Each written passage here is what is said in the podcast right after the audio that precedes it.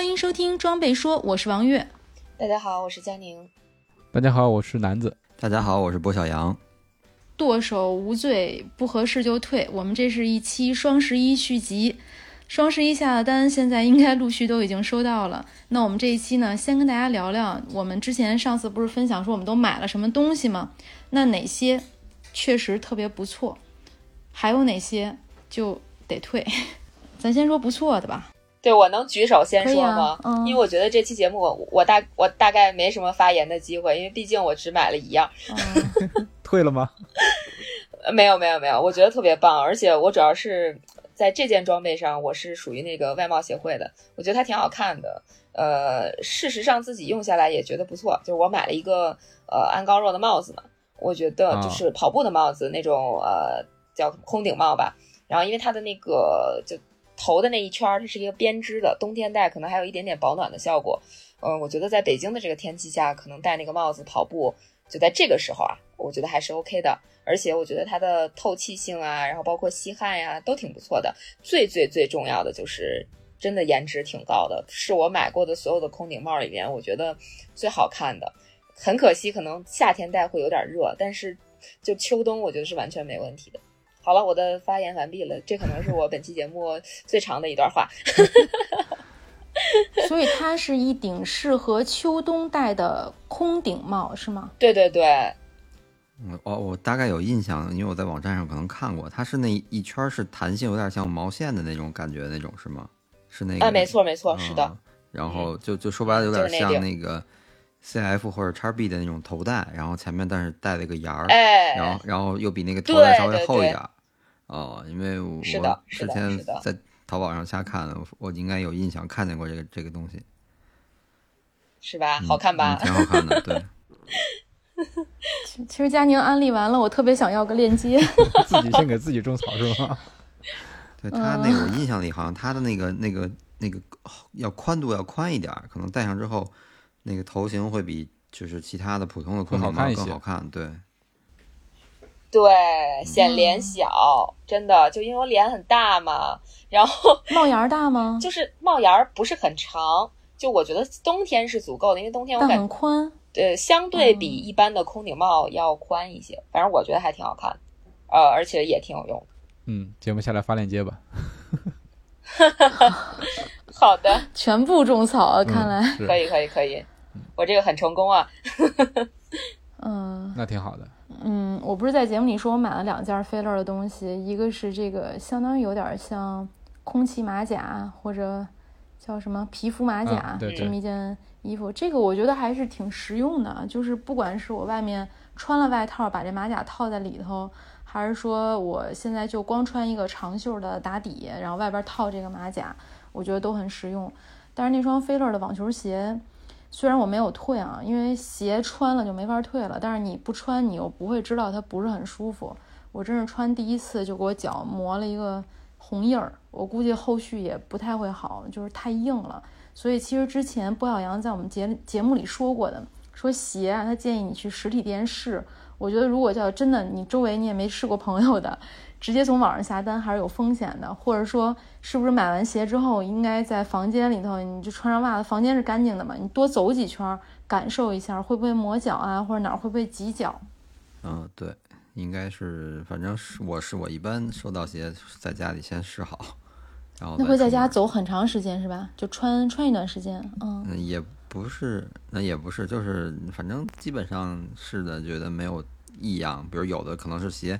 它可能有一些做工的那种个体性差异，就是赶上这个它做工不太好，里面会有那种不平，或者是那个织物里面的那个内衬会有突出的情况，然后可能这样就会磨。如果确实两只对比，它你摸里面确实不一样，这边只接头也好还是接缝，它突出的比较多，那可能会磨脚，那就这个就考虑要退掉。嗯南哥退了个马甲，是不是？啊，对，是万众期待的特步的那个充气马甲。我其实我对它也蛮期待的，就是大家说了之后，我就去下单了。但是我收到货的那一下，我就拿手掂了一下，我觉得不行，这玩意儿实在是太沉了。呃，你看它的面料，其实一下它为了中间有那个空气层的话，它是会有两层的，对吧？但是我想象中它那个两层应该会用特别薄的面料去做，没想到它那个面料很厚，所以说会造成它这整体的重量很重。然后我当时买的时候是，我买的是哪个码来着？呃，反正到了之后是特别的大，我穿了之后感觉都快过了那个，都都到大腿那块了。就是基于两点嘛，一个是太大了，另外一个是太沉了。然后我看了一下它那个充气口是在那个领子那边，但是我也没有尝试去试它，因为我觉得，呃，我应该不会去穿它，对我来说不合适，所以说我就给退掉了，也没有做测评。嗯，总体来说，从它的重量跟材质来说，我后来跟群里面的朋友也说。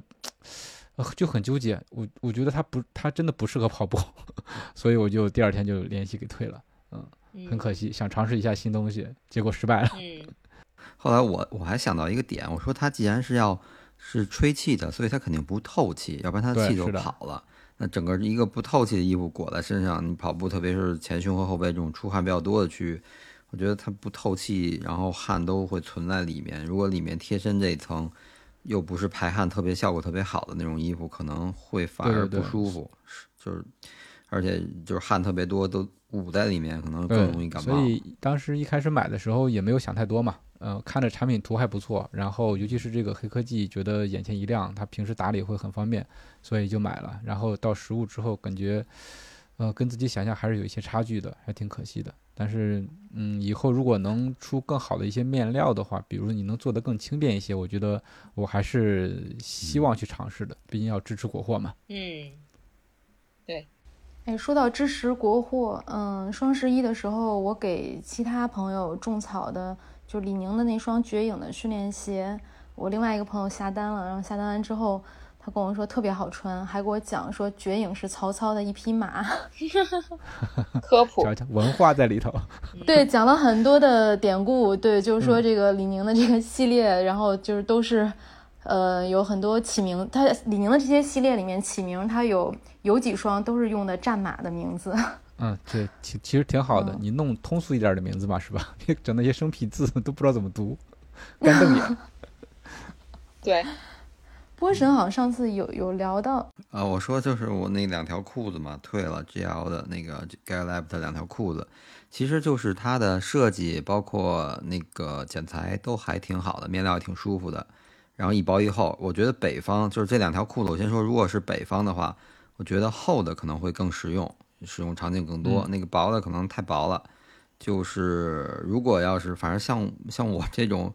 包括我身边有一些硬核跑者，只要零度以上还穿短裤的这种人，他几乎穿不到那个薄的，他就是要么就是短裤，要么就是长裤。长裤的话，那那个需要长裤的温度的话，那一定就是那个厚的更合适。所以我建议北方的朋友如果要下单的话，是考虑买厚的，薄的不用考虑了。然后它，我为什么把它退掉的原因就是它的那个版型跟我需求的不太一样。啊，我我以为是稍微嗯稍微宽松一点，但又。比普通的休闲的运动短运动长裤要瘦，要要更适合跑，但实际上可能我我尺码也选的太合适了，因为他按那个身高体重的尺码表给我推荐的是 M 和 L 之间，然后我个人更愿意穿合身的，所以而且我之前他们家衣服都是 M 码，我就买了 M，然后也有可能是年假之前正好那个两周年假吃的有点多，也自己胖了，所以那个 M 穿上太太合适了，刚刚好，然后有点有点紧。然后整体再加上版型不是像我想象那种比较稍微再松一点的版型，所以我就最终退掉了。但是其他的那个像之前的皮肤衣，还有那个呃 BTRT 合作的那个短袖，包括它今年新款新推的一个长袖的羊毛的贴身层，就美利奴羊毛，这三件我还是很满意的。然后特别是那个呃 BTRT 那个之前说过了，就是好看，面料也好，然后设计都好，然后颜值高，所以也喜欢。然后那个那个羊毛的这个美利奴羊毛的长袖，我觉得好也是特别满意。它的那个厚度比我之前的有一件美利奴羊毛要厚，然后那个而且摸起来的手感更更软更亲肤，穿起来更舒服。然后尺码合适，然后穿在身上就是不是那种紧特别紧裹的，像紧身衣一样或者像压缩衣一样裹在身上，但是又不是特肥肥大大的那种往里灌风那种，所以这个温度穿在里面当贴身层，我觉得还挺舒服的。啊，这个是比较满意的。嗯，我插一句，波神之前的那件是什么品牌呀？可以提，没关系的。呃，之前那件优吉，啊，那就是优吉的美丽奴羊毛是吗？就是相对来说，优吉的是薄款，然后这个 GL 的是相对厚一点。那效果保暖效果上呢？呃，那还是呃 GL 厚一点的这个感觉更暖和一点。优吉的那哦个可能就能当一件长袖的跑步的长袖，就单层的那种那种衫那种衣服穿。哦，明嗯。，等于那个差不多厚度能到优级的一点五倍，差不多到不了两倍，但是能差不多有一点五倍，就能明显摸出厚，但又没厚那么多。然后优级的那个，其实优级的那个可能真是像现在这个天儿穿在里面贴身当打底穿，稍微还是觉得有点薄。但是它的好处哦可能就是吸汗，它毕竟是美奴材质，吸汗嗯更好。而且跑完之后，如果要比如说有一些其他的事儿要去办，身上不是像那种速干的那种衣服会有很明显的汗味儿。美奴的优势就是它不是抗菌，然后抗异呃抗异味儿什么的嘛。所以嗯就是哦对，比如说我可能跑步要去跑完步要顺便去办个事儿，然后不嗯想身上有味儿就穿美奴。嗯哦，高级，不会那么尴尬。对嗯，一般跑完之后都是一身汗臭味儿。对对对，感觉我就又拿起了手机想搜索一下。所以所以其实其实我们这个节目是一个种草大会，我今天还在群里说呢，我们何止是种草啊，这明显是种森林呢，这种下一片草原，对吧？是 草原。对，说到这儿，我们在上期节目推荐的这个 KTT 卖的还是相当不错的，在小店。首先也感谢大家的捧场，另外大家可能也是 get 到了很多的新用法。再有就是我们给大家提供的这个价格也确实是全网无敌，超级便宜了。可能经常使用这款产品的。朋友都知道，因为南哥是用过的。南哥就是在我们他自己上完架之后，他自己就下了一单。对，第一单是我，一边一边测试一边确实是要用的。对，因为这个东西吧，我确实是有体会的。就百公里我打下来肌贴之后，那个膝盖第二天几乎是没什么反应的。这是确确实实的效果在这儿。对，呃，我是还想提醒一下大家，就是新装备到了之后，尤其是鞋子类型的，你像刚才咱们也提到了，呃，要试，但是吧，这个试的量不要过大。嗯、我的经历就是因为我买了两双鞋嘛，一个是那 Clifton 八，然后还有一个是那个索康尼的 Speed 二。这两款鞋我是按照之前的码买的，嗯，因为我自信自己的脚这个尺寸还没有变大。嗯，来了之后呢，Speed 二这双鞋其实是感觉是稍微有一点点紧的，但也不是那么紧，我觉得还 OK。穿它第一次跑的话是在家里的跑步机，呃，结果就玩大发了。当时是跑了一个上来就跑了一个十公里，然后后来速度还算比较快。当时还穿了一个比较厚的袜子，就整体那个脚在鞋里面就比较挤。当时跑的时候，那个右脚就稍微有一点点麻的感觉。然后第二天开始就是浑身上下各种疼啊。首先是脚底板，我怀疑自己已经是足底筋膜炎了，然后髂胫束也有问题，然后膝盖也有问题，对，生生的歇了一个星期。对，所以这个新装备来了之后，还是即使是的话，也要慢慢慢慢的去商量。因为我总结下来，可能是因为新鞋子过来之后，它这个尺码会稍微有一点点，就是我这个尺码刚刚好，然后穿起来的话就可就可能会有点紧。呃，所以说要先慢慢慢慢的让它适应一下子，然后再上再上量。对，这是我的一个给大家一个小提醒，亲身的这个 体会给大家。就是悠着点来哈，别把自己伤着。就伤了之后就很耽误事儿，我上个像一个星期那就没所以就是你也没退货，鞋还不合适是吧？都跑了十公里了，怎么好意思退货呢？是吧？下一次我再试的话，会穿一双薄点儿的袜子，而且那个量慢慢加上去，然后应该就没有问题了。对是让自己的脚慢慢的适应这双不能退的鞋吗？啊，那怎么办呢？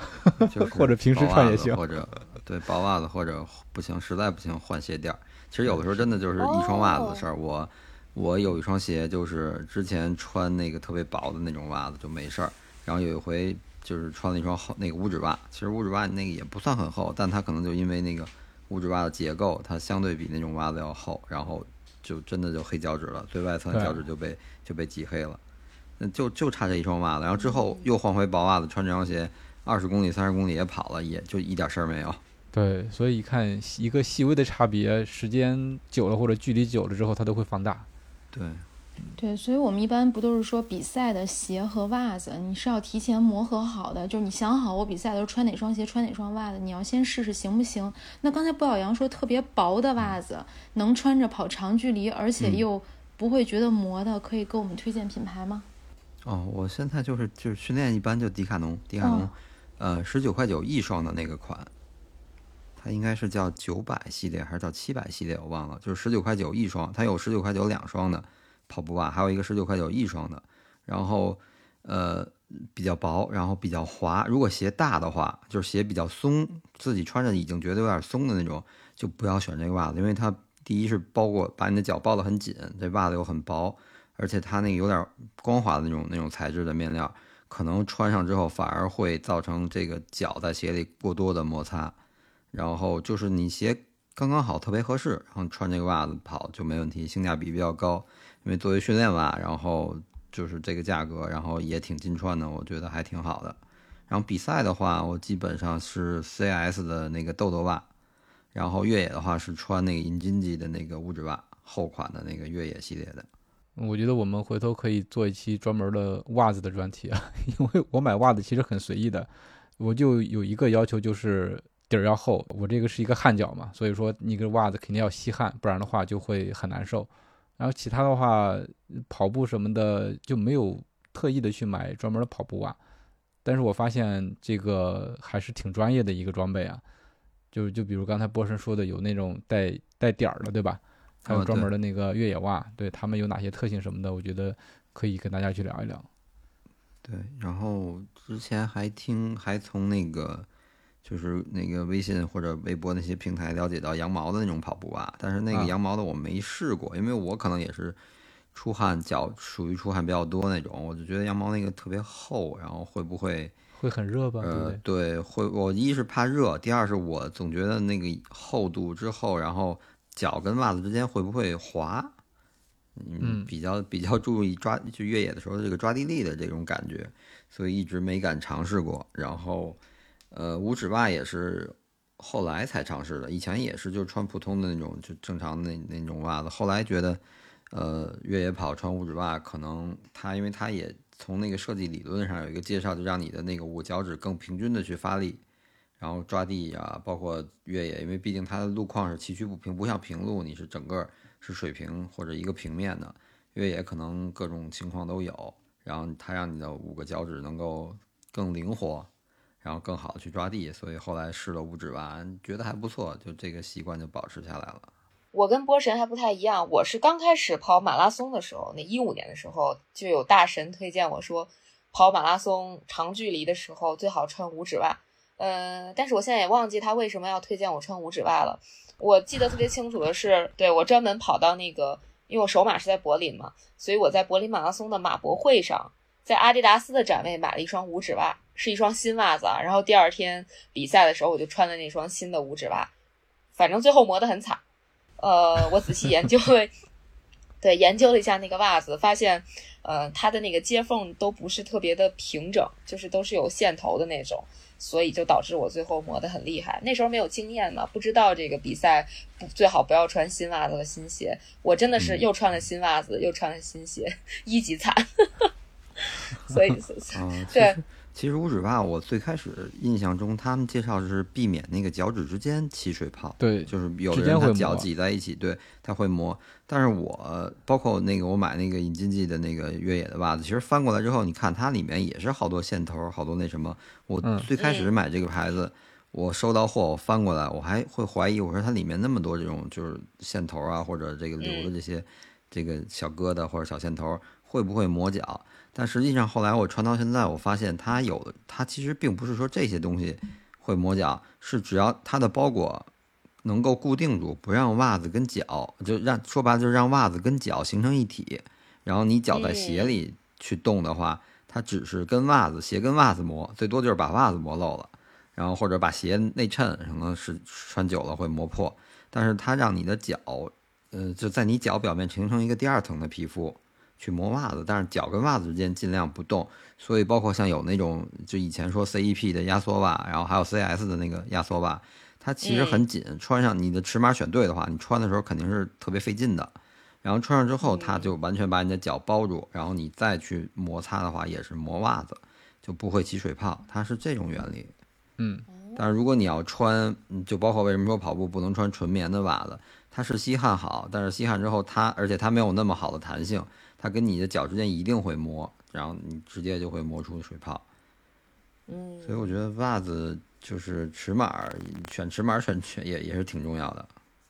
我觉得不小杨真的是就是一语点破了这个选跑步袜的诀窍，就一定要能包裹住脚，不要让袜子跟脚中间是有空间的。我们的听众朋友留言就叫 be beginner 是吧？应该是这么说。他就是买了刚才南哥和卜小杨都说的这个 Smartwool 的美丽奴的羊毛袜，他觉得很好，坐标在北京。他觉得如果配春夏穿的网眼跑鞋呢，也没有问题，往回走的时候脚也不会湿冷。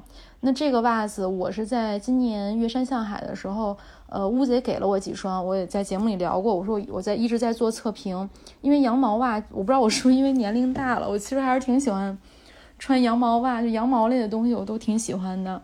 呃，它穿上呢，首先我自己本身不是很喜欢出汗，但羊毛其实它并不会说让你出的汗，呃，留在里面。我该怎么说？就是其实它的排汗性能还是非常好的，所以穿羊毛袜，我觉得汗脚应该也不会，也不用太担心。而且如果尤其是你要配这个春夏穿的网眼跑鞋，这个汗应该是可以挥发掉的。呃，这个羊毛袜我之前比较担心的是什么？因为它价格并不便宜。呃，我也买过别的牌子的羊毛袜，是平时就日常通勤穿。我会发现有两个问题，第一个问题呢是特别容易起球，那起球之后可能就会用去球器把它去掉，那这个袜子就是没那么结实，就可能穿一季或者不到一季，肯定我也不是啃着这一双穿，就很多双袜子换着穿，但它很快就最快就坏掉了。呃，但是这个美丽奴这个羊毛袜跑步袜，我现在是两双交替穿，呃，洗衣机洗不套袋儿，呃，目前看来都还好，就是也没有那么爱起球，然后也到目前为止还没有出现磨损。唯一的问题就是刚才布小阳说的，它确实滑。我不是在跑步的时候发现它滑，嗯就是我去健身房上操课，呃，或者做瑜伽的时候，我发现它是踩不住垫儿的，就是能感觉出来它比别的袜子是要滑的，嗯，因为它的羊毛材质是吧？嗯，就应该是吧，这个没穿过，来来来，上链接。应该还挺好，改应该还挺好搜的。我觉得大家可以去，可以买一双吧，先尝试一下。就因为大家喜欢什么材质这件嗯事情，真的是很难讲。像上期我跟包小杨也聊过，就是很多人的跑步的话，我我居然会喜欢穿那种就纯棉有点厚重的跑步裤。那可能就是因为通勤的原因，我上班也不能穿太紧身的裤子。那穿现在天儿冷了，就穿那个裤子回去，你说它就会有点兜腿，出汗多了会有点重，但是它确实第一个是保暖，它比那种紧的光溜溜的那个裤子，反正我的身体感觉会更暖和。还有第二个呢，它就是它不会把身体曲线暴露的那么明显，就不会特别尴尬。所以这个还是因人而异，我觉得可以买一双试一下。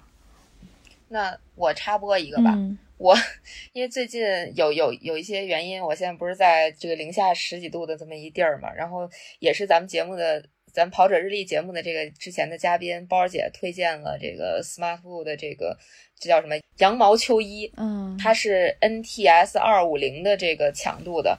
就 NTS 二五零是啥意思呢？就是这个 NTS 是啥意思？先说它叫 Next to Skin，就是贴身。啊，然后呢那个对二五零是啥意思？就是它的那个羊毛的，它叫应该什么织物密度叫二百五十克每平方米，就就是这是它的那个二五零的意思。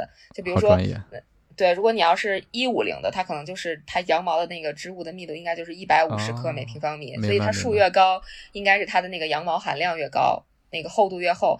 所以我这个他推荐我就买了一个二五零的，我还问他我说那这个跑步穿，他说跑步穿就太热了，嗯、反正嗯我自己试了一下，就大概在零下。十三四度的情况下，我就穿一个呃羊毛的这个秋衣，然后再加一件毛衣，再加一个防风层，就带点棉的防风层。嗯，反正我没有感觉到冷，我觉得还挺挺舒服的，而且也不会不会那个闷汗那种，就它的排湿还是挺棒的啊。就是在室内，因为有在室内脱掉外套之后，其实那个美丽奴的那二五零，就这二五零的这个这个强度，其实真的还挺热的，但是不会觉得就是那种在出门之后会觉得那种湿气会让你觉得很难受，并不会，我觉得还不错。哦，高级，就推荐羊毛层哈。这个牌子，反正小羊人这个牌子我确实挺喜欢的，而且前几天跟包姐吵架，包姐不就是威胁我吗？说要把这个牌子全藏起来，然后不要让我买到。上链接也没用了，看来。其实这个这个牌子，我个人觉得是除了贵没有任何毛病，确实。但是羊毛本来也贵，对吧？就包括波波神在节目开始的时候提到他买的那个 GL 的这个羊毛贴身层，应该也不便宜，肯定三百加至少，对吧？嗯，对，做完活动好像差不多三百出头吧，要不然是三百五、三百六左右吧，好像。嗯，所以我我总觉得它不应该叫秋衣，就北方人叫秋衣啊，那个那个南方人是不是应该叫，比如说棉毛衣什么的？因为我知道南方人好像管秋裤叫棉毛裤。对，棉毛衣、棉毛裤有这个说法，对吧？是吧？是吧？所以就觉得总觉得管它这么贵的价格，管它叫秋衣或者秋裤，有点儿，对，有点那个不尊重它。叫羊毛保暖层，高级吧？高 级高级。秋衣修裤就不可以贵吗？不可以，在我这儿它不能超过一百块钱，不可以。开玩笑，开玩笑。那我们接着再读这个听众的留言啊，他们买到的新衣装备还是那只猩猩说他买了一双纽巴伦的 Fresh Form 幺零八零 V 幺幺，说确实便宜。然后他说他这双鞋呢颜值挺好，织物鞋面现在也算独树一帜，没有飞马三七那么软，但减震缓震的感觉还是挺明显的。这个鞋底材材材料呢，觉得特别的 Q 弹。步幅增加，触底时间变少，感觉很神奇，但缺点也很明显，就是鞋底不耐磨。另外一双幺五零零 V 六也是一样，一百公里磨损就非常明显了。嗯，幺零八零还还是不错，就是纽巴伦的顶级的缓震系列，它已经出到就 V 十一嘛，就是第十一代了。但是基本上感觉最近从九代、十代、十一代好像变化不太大。嗯，就是外形上，然后包括整个整体上也没有什么特别明显大的改动，所以它还是比较比较稳妥一双慢跑鞋。我觉得可能呃稍微有点重，我觉得这个鞋是稍微有点重，但是它十一代整个是那个全飞织鞋面，呃重量会比十代之前减轻，因为我之前穿过十代，我觉得是有点重，有点沉。然后但是确实也挺舒服，它应该就跟那个克里夫顿那个是同等的水平定位。但是可能要比克里夫顿重一点儿，嗯，反正就是比较怎么说，也是属于挺挺舒服的一双鞋吧。我穿下来感觉就是慢跑啊、放松跑啊这些。但是如果要是呃跑快的话，它不会就像他说，他觉得比较 Q 弹，就没有那种有的特别软那种鞋的泄力感。但是我觉得它可能稍微有点重，如果快跑的话。嗯，就感觉是这样，但是耐磨这块我觉得还好，可能跟个人习惯一样，就不一样有关系。然后，而且有的鞋是我发现有的鞋，嗯，就比如 Hoka 的鞋，是刚一开始就就你会觉得它磨损特别明显，比如前一两百公里，你觉得哎呦这鞋快穿不下来了，就可能这底儿再穿四百、三百、四百就就不行了。但是可能它中间的有有一段时期就不明显了，就是它已经磨开了，它可能反而就是。没有那么明显，让你觉得每次跑完了都掉一层皮的感觉，就就不会那样，又就又又能穿，就等于它的中间的那段时间是其实挺耐磨的。有的鞋是会有这种情况，就特别像，反正我比较觉得明这种情况明显就是 Hoka，因为它那个本身 Hoka 鞋，它为了减重，它中间足弓部分几乎就没有外底，就是鞋尖儿，然后鞋头的两侧还有后跟儿那一个区域，跟马蹄形似的那点外底。然后一开始跑，包括那个足弓中部的那个，直接就是泡棉，你回来感觉就搓掉一层皮。然后，但是穿穿了一百公里之后，那个鞋底的花纹有的后跟就会磨平了。但是两三百公里，三百到四百，甚至到五百这会儿，你就觉得好像鞋底又没什么变化了，就是还挺筋磨的。所以它就是有的鞋是中间这个中段的这个寿命会表现的比较好。明白了，嗯，又学习了新的知识。对，就就不同的材质导致它这个鞋底的衰减的速率是不一样的。我打个比方，比如核桃，核桃外层比较轻易的就去掉了，但是中间那个核还挺结实的。对对，嗯。哦，哎，其实我觉得像 New Balance 它的跑鞋，咱们好像日常提到的会比较少一些。对，而且感觉它的市场占有率也比较小。不过就是我觉得，呃，你 NB 它的鞋子颜值还可以。然后去年好像去年还是前年吧，具体时间线我不是很清楚了。我记得当时他出了一个叫五二八零的那个什么马拉松鞋，那个鞋就底儿巨巨薄，然后很多人说算是不是马拉松鞋，应该就是一英里。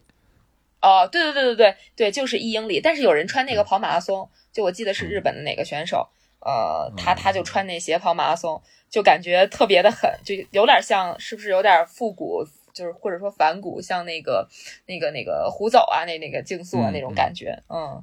一英里是指啥呀？它只能跑一英里吗？还是？呃，对，就差不多这意思吧。就是说它更适合一英里以内的比赛，就或者说场地这种，嗯。对，就然后它，嗯，对对对，然后它今年应该出了那个碳板，也出了碳板鞋。嗯，对，碳板那个 RC Elite 那双鞋我穿了，我觉得还不错。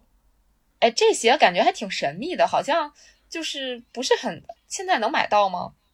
呃，好像没见过，没在店里见过，对吧？我也没太见过。淘宝上应该是旗舰店里应该是发了，也是幺六九零还是幺八九零这个价格。哦，那还是蛮贵的。所以，所以，所以脚感怎么样？我觉得还挺好的，它属于，因为它我它那个中底厚度的数据具体我忘了，但是也是挺厚的，应该就类似于卡着四十的那个那个那个界限做的。那个线，嗯，对，然后嗯，整体中底的软弹都还挺挺属于就是第一梯队了，但是它可能是因为那个中底厚，然后它软弹性会吃掉一部分碳板的推进力，所以我觉得它的推进没有。阿尔法或者是 Next 这么明显，然后它的那个软弹度，特别是弹性回弹，我觉得要比 Next 要要好一点，要明显一点。然后也可能是我那双 Next 可能跑的有点多了，弹性没有之前那么好了，所以但是对比来说，它的回弹是要更好，但是推进是没有 Next 那么明显。所以我后来我怀疑可能是它的，因为它那个中底的泡棉厚度。用就是厚，然后它会吃掉一部分推进力，但同样你推进的这个力小了，可能对脚踝的力量要求也小，可能就是能让更多的跑者适应它。像有的真的是，就像我最之前那个节目提到那个亚瑟士那双 My Speed Sky 那双鞋，就真的就觉得推着你往前走，然后脚踝和小腿就特别较劲，跑完了之后就觉得压力特别大。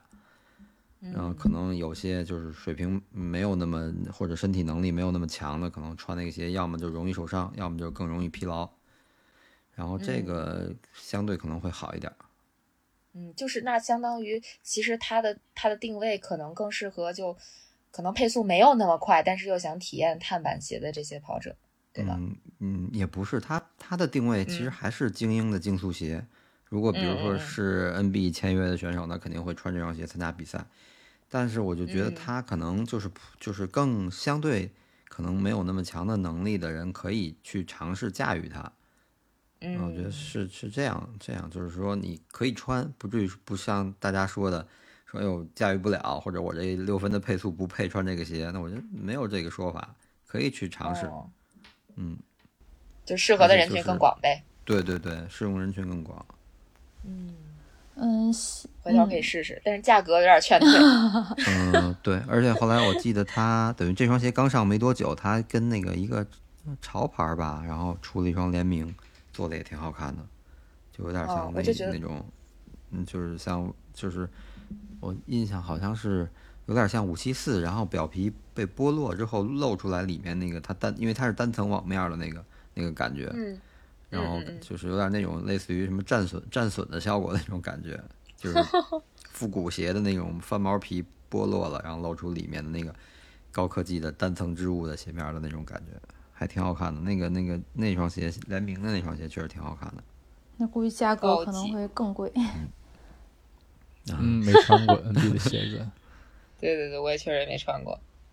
嗯，新在我们的节目里留言呢，说是买了。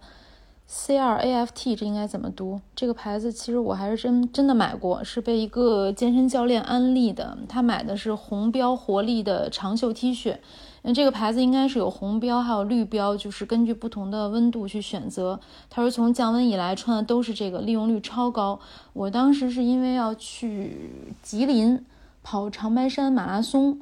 呃，当时就是一个健身教练，他也是我同学，他推荐我买这个牌子。他说你试一下。后来我的感觉呢，确实是感觉性价比也挺高的。这个牌子还挺喜欢打折的。Craft 这个也应该是佳宁之前在节目里推荐过，然后是挺久之前种了个草，是吧？现在很久以前，很久很久以前，我都快不记得是哪期节目我推荐过这个。对，Craft 波神可以简单介绍一下，因为具体的其实它是有。呃，红标、蓝标和绿标三个，对对对，对，它是有三个标。然后它其实红标就是就是冬季保暖系列，它应该是官方建议是零度以下选红标。如果你的运动的这个环境是零度以下，你选红标。然后蓝标就是透气，你可能夏天或者春秋天，然后选蓝标的这种速干透气排汗好一点。然后绿标是介于两者之间，就是可能呃十度到零度之间这个温度。然后你又需要一定的保暖，然后又需要一定的透气，可能就选绿标。所以它这个，我觉得这个，呃，据好像我印象里说，Craft 是应该是三层穿衣法的这个这个理论的提出者，是他最早提出了这个三层穿衣法。然后他根据这个什么样的温度区间，然后穿多少，比如一层衣服还是两层衣服，他来设计的他的这个红标、绿标、蓝标这个这个系列。哦，明白了。那等于说，如果出门的话，看一下温度，然后就知道穿哪个标了。嗯，那现在其实在北京的话，其实跑步的时候应该是在差不多十度以下、零度以上。那按这么说的话，应该穿绿标比较合适，对吧？如果穿红标，是不是就有点热了？看你怕不怕冷呀？这两天我就觉 得，这两天还挺暖和的。对，这两天中午就是三点之前，就就还都挺暖和的。然后。我老是卡着三点三点半跑完，然后明显觉得跑完往家走那会儿就就觉得冷，特别明显的冷。嗯，呃，宣佳妮说呢，被我安利了 UD 全套，哇，这 UD 应该给点代言费啊，而且说明宣佳妮应该是个有钱人，而且我看到他也是刚刚下单了我们的 KT 贴。嗯，是吧？感谢 支持，感谢支持，嗯嗯，对。我我觉得咱们群里面有不少 UD 自费选手啊，我就是一个。对对对，对对对对对是，嗯，那都是。应该是一个除了贵没啥毛病的牌子，哎，唯一有一个毛病，UD 有的衣服，因为它毕竟不是国内的牌子，它会做的瘦长，就是有的时候我会觉得肥瘦合适的上衣对于我来讲有点过长，它就可能也要不然他们喜欢穿那种盖到屁股的衣服，就可能我有时候希望上衣能够稍微短一点，嗯。我还没有穿到 UD 的衣服，呃，没有，我特别想纠正一下月姐，咱买的都是 BD。哦，我说呢，呃，没有 UD，因为 UD 的衣服其实很少，UD 目前对有包，但是 UD 的衣服在在目前国内上的应该很少，只有一件冲锋衣，然后目前好。对，还上了一个帽衫儿，如果我没有记错的话，然后其他的衣服其实基本那抱歉抱歉啊，那种那种黑钻是吧？我们我们大部分买的是黑钻的那个，对对对对对对对对对对，我们是 B D 兼 U D 的自费选手。黑钻的那个衣服我穿着确实 觉得上衣有点长。U D，我之前买了那个。两个就跑步腰绷子，其实它官方叫跑步腰包，其实就是从那个从腿上或者头上套进去的那个一体式的腰包，前面可以放，后面也可以放。我觉得它最好的一个设计是在它外面设计的两个小的那个应该是捆扎带之类的东西。那你用来放我觉得这个特别方便。我我用来放我的衣服呀。哦，皮肤衣脱下来的衣服可以放在上面。哦，对对对，就是我因为十一的时候去那个东北跑步，就一开始出去的时候还是有点冷的，但是你跑个一公里就开始出汗，就开始热了。然后你如果把那个皮肤衣摘下来系在身上或者拿在手里会特别不方便，但是有那个腰包的话，就可以直接把它那个放在那两个捆扎带里头，就稍微你把那个皮肤衣窝吧窝吧，就可以很牢靠的塞在里头。我觉得这个实在是太方便了。对，而 UD 的腰绷子比我们之前在节目里推荐过 F 打头的那个腰绷子，它有有一个优势什么呢？F 打头那个腰绷它是中间开口，然后你把手机需要塞在里头，对吧？你摸索着，一般我们都是塞在后腰嘛，摸索着塞在里头。然后如果你中间接电话的时候拿出来，还要再就找位置塞，是需要一点技巧和熟练程度的。UD 的这个呢，它是上开口，对吧？它在里边有一层，呃，相对我们之前推荐过那款呢，它会更薄一点。上开口塞到里边，你确认一下，就是你你塞到里边了，没没有直接会塞进去，扑通掉下去。就还好，还有一个就是它没有那么容易动，就是之前 F 打头的那个，比如我跑步的时候，呃，我可以上下拽一拽。这个 UD 的今天我跑步的时候我试了，就是上下拽，其实你是拽不拽不动的，它是卡在你腰上的，就真的是可以卡住。啊，那就是买的时候它也分尺寸嘛，要找合适自己的尺寸，嗯，对对对，如果大的话它还是会往下掉，尤其是你东西装多的话，又装手机、装钥匙之类的。对我我也特别喜欢这个弹力腰带，因为我是，呃，我我稍微就是肚子上肉比较多，我用那种传统的跑步腰包，就是魔术贴那种调节勒的那种，我老觉得勒得慌不舒服。嗯。然后这个弹力的这腰绷呢，就就觉得它本身挺软的，就比我之前我之前还有一个 CS 的，那个是等于我觉得有点硬，而且又紧又厚，然后我觉得可能买的不太合适，后来等于我用了一次就给我媳妇儿跑步用了。然后我又买了 UD，然后 UD 呢，我这个就觉得它挺软的，而且真是就是尺码选对了，觉得挺舒服的。然后手机，呃，像基本上我出门就是手机肯定必须带，然后现在塞，然后对于我后腰正中间位置塞手机，然后呃右手这侧靠后一点位置可能就把口罩握不握不塞里头了，然后左边呃塞钥匙，然后有的时候比如说有一些情特殊情况，可能是要在那会儿还要。因为我那个工作，他那个需要一个工作的那个门禁卡，要把门禁卡随身带，然后就搁在前面肚脐的这个位置，正好这个，因为门禁卡是最重要的，我那个工作那个性质，这个不能丢，丢了特别麻烦补，所以呢，呃，就搁在前面，即使真的万一不小心掉出来，我也能第一时间发现，所以我觉得就把它搁在前面，等于我基本上用它路跑的话是这样一个一个一个使用方案，然后我觉得反正到现在也是利用率特别高。然后，而且我 UD 还是全套全色系，等于我那个 都买了是吗？包是蓝的，对，都买了。然后越野包是蓝的，这个腰崩呢有一个蓝的，还有一个那个橘色的。然后帽子包括手持的水壶蓝色，等于我觉得这一套配上也特别好看。比如有那种喜欢整整体搭配效果的这种也可以考虑。然后它那个 UD 的腰带还有一个宽的，我这特别要说一下，那个宽的就是给越野设计的。然后那宽的我也买了，然后等于我去年跑柴谷也是受一些这个越野圈大神的影响，就是走这种极简风格，就一个腰包，然后搞定一个五十五，对，就搞定一个五十五公里比赛。等于他的强装，嗯，五十公里对，他那个五十五的，对，强装没有没要求冲锋衣，也没要求保暖层。那因为柴谷一百一十五的公里那个组别，他一定要求你的羊毛的保暖的那个，就比如刚才说那个美利奴长袖，那是必须要带的。然后还有冲锋衣必须要带，然后甚至要带两个头灯。他这个五十五只要求一个头灯，然后呃两个就一升水，等于我在那个腰包里，等于因为它那个宽的那款更能装，而且弹性更大，装上之后即使装的东西多也不不晃，等于装了一个手机，装了一个头灯，然后它要求一升的容积的水壶，但实际上可能它的那个十公里一个补给站一个壶够喝了，没有那么热。等于我装了一个空壶，满足它的要求。呃，手手里拿一个壶，然后还有什么？对，还有保温毯那些必备的，然后口哨，然后这些都全都塞进去了。然后就就这样跑也不晃也没问题，反正五十五公里顺利完赛。然后前八十名穿上红马甲，在这里稍微这是关键。嗯，对对对，稍微烦一下。铺垫了那么多，就为了说这句话吧？嗯，南哥不会给你剪了的。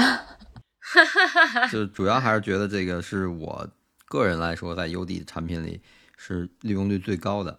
可能要喜要说喜欢的话，也是最喜欢的之一。它的那个越野包我也挺喜欢的，但是利用率最高，就是路跑的越野跑都可以用得到，而且一年四季，夏天就包括刚才南哥说那个外头有两个外挂的那个小小袋儿，也是你皮肤一脱了，你在手里攥着肯定不方便，就别在那儿，然后就就非常方便，就。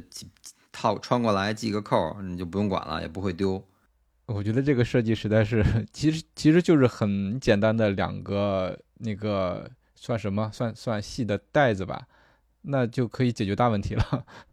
对，而且它还有一个小细节，就是它那个还有两个特别细的那个，就比鞋带还要细啊，的一个。对对对，一两那个我没搞。清楚干啥的。对，那个我觉得可能如果要是越野越野赛上用的话，它可以挂号码布，你可以把那个号码布就是拿别针别在那儿，就不用别在衣服上或者怎么样，哦。因为可能百公里的话，你中间儿中间可能你需要换个背心儿，或者是嗯。换对换换个衣服什么的，它那个别在那儿可能是那样，或者有其他的用途，比如说。呃，现在都讲究环保，然后不提供那种一次性水杯，越野赛都是用那种呃就是软的软的那种水壶水杯，然后你可以拿一个那个就快挂，登山用外户外那种快挂，然后把水杯挂在那儿也可以，啊，到进补给站摘下来就可以喝。对，对，因为现在嗯之前包括 T N T N F 还有宁海，他们在那个那个参赛包里都送这个杯，子，是的，然后自己用一个快挂就可以挂在这儿，然后你进出补给站很方便，就直接摘下来就喝，喝完也不用说你，因为它毕竟还有水，你要塞到越野包里，可能就会把包里的东西弄湿，你就挂在那儿跑一会儿就干了。嗯，嗯，好主意，好主意没。错没错，嗯，对，学习了学习了。所以你看，它是一个特别简单的装备，但是其实里边嗯设计还是蛮用心的，就是对，就因为我们用起来的时候都能体会得到把很。多问题都考虑到。对嗯我觉得我可以给波小羊推荐一个跟跑步没有太多关系的一个物件儿，但是很便宜啊。就是你肯定会带手机，对吧？然后你说你有一个非常重要的东西是嗯门卡，就我也有一个就是需要经常随身携带的卡，也是工作原因。呃，现在有一款手机壳，上面是可以插卡的。Max 对 F 而那是吗？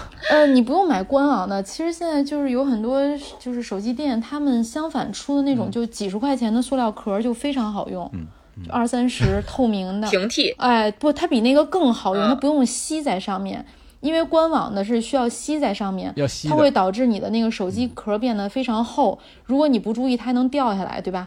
就是吸，它毕竟是吸的，是可以摘下来的。我说那个就是一个透明的壳，可能是 TPU 材质的，然后它有一个插卡的卡槽，而且它这卡的又很紧，卡也不会掉下来，它是一体的，可以插一张明白了。门禁卡。嗯，就是在你的手机壳上面给你弄了一个卡槽，对吧？哎，对对，非常的方便，嗯。嗯，其实之前的话会直接把那个手对，塞到那个手机壳里头去，哎，对对对。我估计可能就是经常把手机卡、把门禁卡塞到手机壳里的人发明的这个，就真的很好用。嗯，以前大家还都用现金的时候，藏点零花钱都这对对么干。，是的，是的。啊，对对对对对，是是是是的，有那不能用透这么回事儿。明壳。接着来啊，楠楠木，呃，楠木买了一双，嗯，不是买了一双去了，买了一顶帽子，是耐克官方 旗舰店的这个 Dry Fit Tailwind Fast 跑步运动帽速干。他说非常好用，使用率极高，优点是吸汗，汗水会沿着帽檐滴落，轻便、遮阳、防风，夸的特别好。官方双十一的价格是六十六块八。我觉得大家可以双十我觉得二的时候去搜一下，嗯，对，我觉得最好的是这个价格最后的这个价格，这 太便宜了。哎，我觉得它那个就是吸汗的效果也很好，汗水会沿着帽檐滴落。我不知道这个是在户外有这种效果，还是在跑步机上会不会也有这种效果呢？因为现在冬天在跑步机上跑步，很大一个问题就是汗太多了。我觉得可以试一下子。嗯，对，可以跑步机。我因为我室内跑的话，也戴个帽子。也戴个帽子这个它这款、哦，对没问题，因为这款我也用过，其实就是那个就跟大破节大破节比赛的时候戴的那个是一样的。哦，可能就是它这个不是空它就是可能气帽是吧？呃，不是全顶的，哦，对脸型有要求吗？显脸小吗？还好吧。嗯，可能每年会有一点点细节的改动，但是整体就是那个样子，一黑一白，然后有我见过还有红色、蓝色，然后嗯挺薄的，因为我那个是个黑色，然后挺薄，我觉得但是吸汗效果挺好，夏天戴就是汗也不会进眼睛，基本都被帽子吸走了，就直接从帽檐儿就排出去了。关键是价格很给力哈。双十二关注嗯一下，是的，太给力了。嗯，邹毅是买了三件商品，应该还都是挺可心的。第一个是索康尼的飞速二，是双十一的价格是一千出头，超喜欢。然后还买了在线下的滔博实体店花七百九十九买了一双这个 Vaporfly 的鞋。第三个呢是也买了一个帽子，是 CEP 的帽子，说保暖能遮住耳朵。冬天冬天跑步就有时候风大的时候遮耳朵还是很有必要的哈。有必要，买的很开。心啊，从头到脚都买了哈。飞速二给我买的价格是一样的，我一开始着急下单是一个比较贵的价格，然后后来发现哎价格改了，然后我又下了一单，然后把那个贵的给退了，我以为你去跟客服撕 扯了呢。不用撕扯，直接无理由退款。哦，哎，飞速飞，反正飞速倒是从一代到二代，这个大家的口碑都还不错，评价都挺好。很稳定，嗯，对的，对的，嗯对的，对的。就我一直在说飞速二，飞速好穿，我那是一嘛，嗯首发配色。我真是觉得，就是是我去年一年印象最深刻，这个最喜欢的一双训练鞋，超爱。嗯，我是穿着索康尼的 Pro 跑了，去年陪伴我跑过了很多的比赛，所以真的是一个很稳定的牌子啊、嗯老牌跑鞋，。而且嗯索康尼最近就在至少北京吧，陆续开了好多店，我觉得可能试穿啊更方便了。包括他们在哦，奥莱！他们在奥莱开了折扣店，我那天去是去就东四环那个燕莎奥莱，哦然后我就看见有折扣店，嗯，好像应该是飞速一，我印象里应该我我因为飞速二也有，但是我没仔细注意价格。飞速一现在基本上能就是九百块钱左右吧，好像是，反正一千以下，哦具体是是八百多还是九百多，我记心在不清了滴。血，不，九百多也并没有便宜多少。那还不如早买早穿啊。嗯，对。可以再囤一双。哎，鞋不要囤，鞋这个我们之前在节目里有说过，就是囤鞋需谨慎，因为鞋的保存还是很讲究的，对，呃囤久了，对一双两双还好，嗯。还还还可以，就别嗯别，比如喜欢那个双三三四四双。对，恨不得一一个配色买一双，那除非是收藏不穿了还行，嗯。要真是还指望说过两年再穿，那就反正现在的鞋。你要拿出一双四五年前的鞋再穿，就很容易开胶，可能跑一场跑个十公里就开了，嘎嘣脆很，容易开胶。对，而且我们要相信品牌会不断的带给我们更好的产品，是吧？嗯，嗯对，嗯，跑渣球带留言，这应该是 GL 的粉儿啊，这个名字起的。他说买了一条必麦热能压缩裤，一百八十八元，保暖效果很好。你看冬天买装备就是保暖是一个刚需。嗯，是的，嗯，水草呢说双十一买了一件 UA 的长袖，左手手表的位置有开口，跑步的时候看表非常方便。第一次买到很开心哦，这个我特别有感受，哦就是因为我是属于特别喜欢用手表计时的，就没有开口的那种衣服啊，真的有的时候，尤其是你出了汗，就是它会卡在那儿，你你把它从那个手表上面，尤其是你停止计时的时候翻开，咱们那个冬天跑步的长袖，袖口又收的比较紧，确实有的时候会着急，还有的时候你就一摁，可能把那个按钮啊什么都带乱了。哦，哎，那嗯。那他这件衣服不错哎，正好还是在左手开口，我的手表也是在戴在左手上的。那请问戴右手的不知道有没有怎么办？右手开口也是就是就是给手表这个位置设计，包括之前有的冲锋衣，嗯，在在左手嗯这对对对是透明的一个小窗口。嗯，可以说是哦这个好好有巧思的这种小设计。原来那个昨地方对天我还我还是给手表。昨天我跑步我还遇到了这个问题，因为昨天我那个群里打卡了，我不是跑了一个十六公里四零五嘛，跑的稍微快一点，嗯，然后四零五的配速我就想嗯实时看着心率和看着配速，不想让它掉，但是又不想让心率太高，但是就是。嗯，把袖子撸上来，因为我那现在戴的这块表是光电心率的，肯定要贴皮肤带。然后撸开吧，又觉得一是紧卡在那儿不舒服，二是觉得手腕子冷。然后我就这一路上除了关注手表，我还想我怎么解决这个问题。后来跑完了，我想起来了，我家里还有条心率带，蓝牙可以连上手表，就等于把手表的光电心率关掉，这样能省一点电，然后让它蓝牙去连那条心率带。啊，我以为是给自己衣服抠了个口儿。我也是这么觉得。我也是。啊，或者就是买这种有开口的衣服。嗯，嗯，嗯，所以这些小细节，衣服设计还真的是很贴心。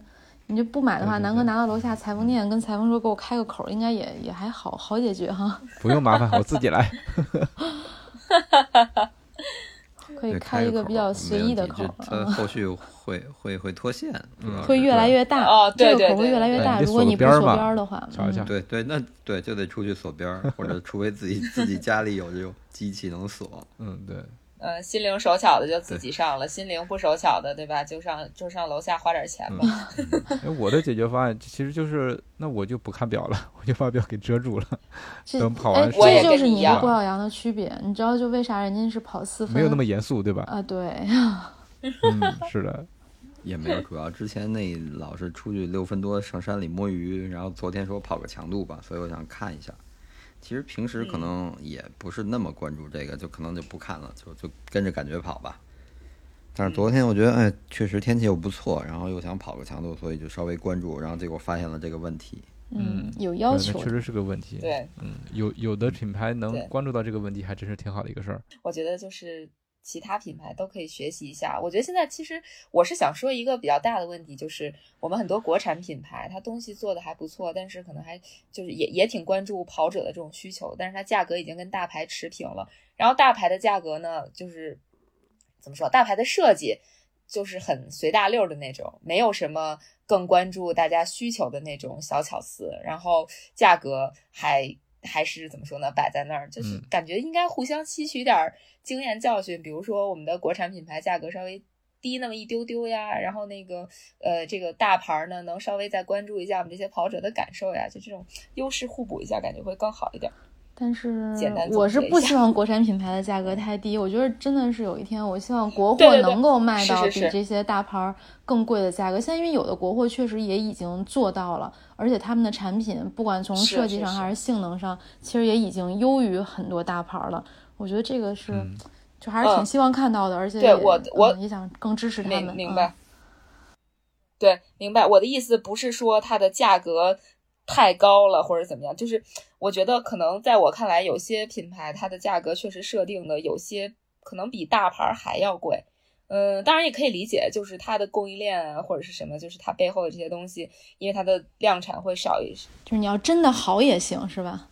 少一点儿，我就说它量产会少一点，价格高一点也能理解。就是，但是有时候感觉有些有些品牌确实是高的有点离谱。有没有那么好，是吗？对，对不起性价比这仨字儿，嗯，确实是会有这种情况出现。好，那我们也有听众买到了很迷惑的装备。T T 说双十一买了一个已准的心率带，一百多块钱，没买手表，直接和手机的一个 app 软件搭配用了几次，心率不知道准不准。但是两个软件呢同时开着跑下来，距离配速相差好多，搞得现在更迷了。这好像在我们群里也讨论过，是吧？呃，对，然后当时还有一个男的跑者说，他说他作为一个男跑者，就是特别难解释，就是男生带着心率带的时候，后边那根带儿是干嘛用的？我觉得当时我在群里直接就笑翻了。对，其实我不知道心率带这个东西之的时候，我也很纳闷儿，那是个什么东西？呃，我是呃夏天在小区里光着膀子跳绳儿，然后想看一下心率，因为我之前那个表是不支持心光电心率的，就是用心率带。我就是比如说这次训练我比较关注心率的时候，我才会带。然后有一次我就想看看三十分钟跳绳儿消耗的热量跟我三十分钟慢跑消耗的热量的差距，所以我就用心率带。然后有一个老大爷就问我：“哎，你这干嘛用的？” 我说：“啊，我是测心率的。就不了解的人确实会觉得很迷，是吧？对 嗯，对，但是大部分跑步的，或者比如在路上看有人跑，他胸前那个衣服能透出一个小圆点儿，那知道啊，他带心率带呢，这还是能能知道能看出来。啊，对。然后他说的两个软件同时开着跑，距离和配速差好多。其实，呃，我觉得应该是它虽然是同一个手机，但是跑了两个软件儿。嗯，我觉得应该是两个软件儿，因为它记录 GPS 的精度或者说他们的算法会稍微有一点点差别，所以说会导致你结果不一样。我早年间的话，在呃当时比较痴迷于研究这个跑步记录软件，会同时甚至开三四个一起。那其实都会有差距，这个其实还挺正常的。但是我觉得那种情况好像就是，比如说一个手机开很多个软件，然后跑下来是有差距，但差距不会特别大。他这个意思，我觉得可能他心率、心率，他这个心率带好像是能单独有一个 app，然后他再用另外一个跑步的软件，然后等于相当于它是两个设备，但是这两个设备对比下来，应该是好像差距有点大，就不知道哪个准了。哦，对，我觉得如果要是一部手机，可能就是比如说这个可能显示十点五，那个可能十点六、十点七，差个二百米，还还还能接受。嗯，我觉得它那个心，它那个心率带可能是，应该是能能单独有有一个能记记录的。那就比较迷了。那我觉我觉得心率，你直接使用心率带的话，应该不会差很多呀，对吧？因为我理解你这个设备嗯接收心率的话，它肯定是从心率来的嘛。从心率带传过来的信号，对吧？你你嗯软件只是一个记录，那应该理论上讲应该是多少就是多少，嗯，确实有点迷，有点迷。可以再研究研究。嗯最后我们再读一个听众的留言，来自大圣。大圣双也没少买，但是他提了一个不是双十一买的这个，这应该是 Beats PB 四的耳机。呃，说入手之后呢，感觉物有所值，利用率超高，也是日常通勤和跑步的必备。主要是他在 LSD 的时候听跑者日历的利器。我、此处应该有表扬和掌声，鼓掌鼓掌。嗯，特别好。今天在群里头还引发了就是关于跑步的时候戴的耳机的一个讨论，对吧？大家嗯各种耳机嗯都晒了出来，嗯，有的是骨传导的，有的是入耳的，有的是降噪的，有的不降噪的，嗯，五花八门都在聊，还挺有意思的。找一期啊，找一期我们装备说单独聊。那希望今天这一期双十一的续集能够赶上大家的双十二的预热。不知道今天又装了多少草。对，今天那个我看淘宝那个 app 那个那个已经变图标了，图标变成双十二了。对看，我们这点儿彩的，要预售了，看来。是吧？那这么着跟大家说再见。大家这个跑步的时候别忘了听我们的节目。嗯，对，对积极留言，有什么问题或者有什么想聊的都可以留言。好，感谢大家留言。没错嗯，拜拜。嗯，谢谢大家，拜拜拜拜拜。